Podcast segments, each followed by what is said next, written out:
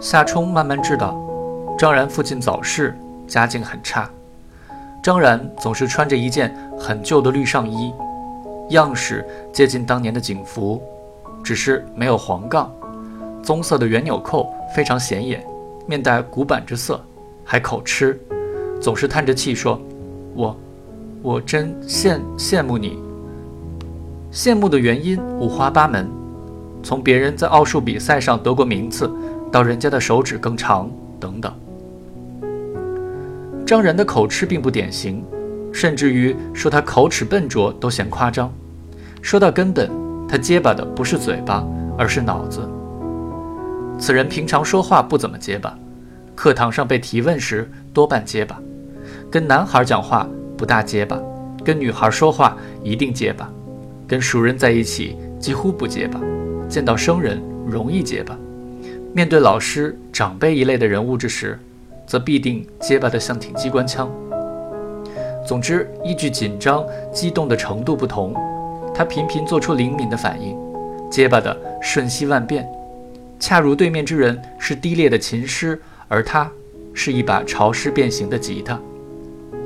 倘若忽略这个缺陷，便可知道他其实颇为有趣。可是班里众人对他颇为轻蔑，夏冲就此相当直观地意识到，高中生。比初中生虚伪的多，也势利的多。不知道是长大了，还是来到这里的都是所谓好学生之故。总之，如此一来，隔壁五班的一个女生经常来找张然这件事，就格外引人注目。那女孩身材略显单薄，大眼睛，神色平静。奥数比赛全市第一名，真的假的？蒋萌萌问张然：“不，不，不知道。”张然说：“男孩们继续盘问，他跟你是一个初中的，怎么总找你？”张然故作神秘，闭口不言。有人又问：“他初中时有没有过男朋友？”张然说：“别打听。”人家又问：“是你女朋友吧？”这下子张然连连摇头：“不不不不不是。”他脸上浮现羞怯的笑意，窘迫又欢喜。谁都看得出他享受被这么问。别人不问的时候，他也不主动扯上这个话题。夏冲印象是他满足于暗恋。如果有人说这女孩的轻薄话，张然就涨红了脸，嘴巴抿得像条愤怒的线，再不言语。众人变本加厉说：“张然，肥水不流外人田，给哥们介绍介绍呗。”张然就气急败坏，脸上的笑容僵硬了。滚滚！众人最喜欢看到这一幕，变着法儿惹他生气。有人嘲笑他：“既然不是你女朋友，你急什么？”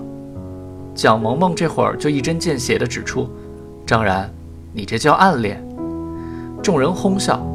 蒋萌萌的马仔满脸痘子，总是色眯眯的，老看就搂住张然的脖子，口气亲热，贴心贴肺，问：“你跟他其实是朋友，是不是？”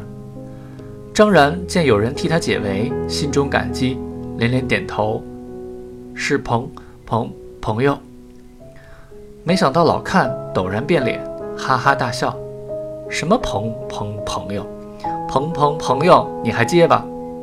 你就是癞蛤蟆想吃天天天鹅肉。”张然显然被说中要害，乐不能言。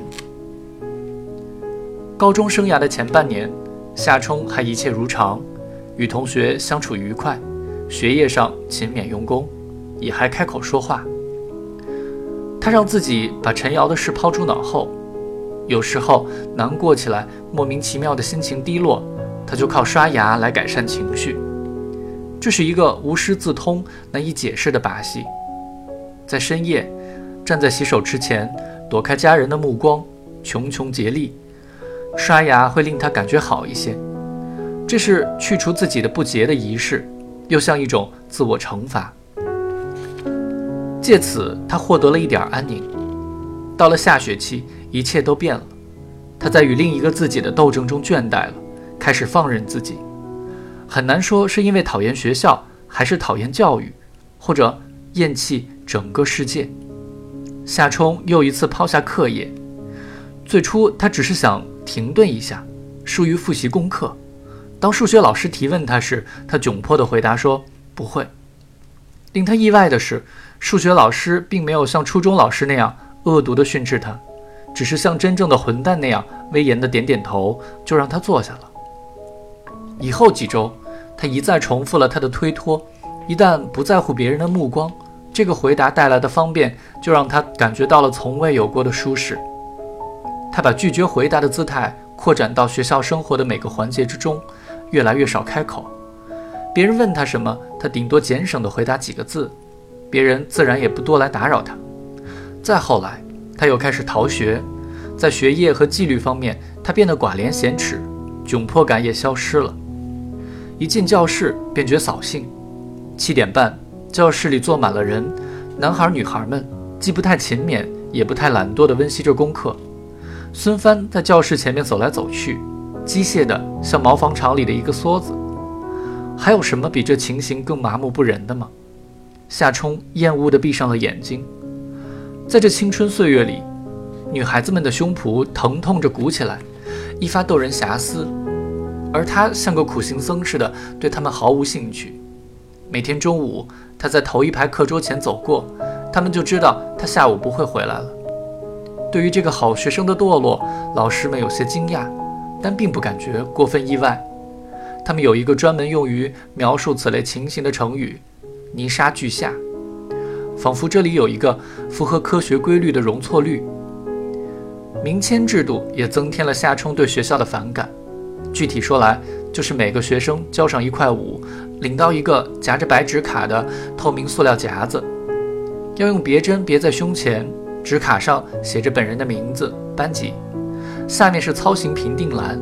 此人如果犯错，比如说，进出校门不下自行车，守在校门口的一队纪律值周生，每个班级设一名，轮流执法，就要扯下他的名签，在上面画一个叉，一个叉一分，迟到则画两个叉，如此等等。每个月按照班级的被扣分总数，全校排名，结果贴在教学楼的一楼大厅里。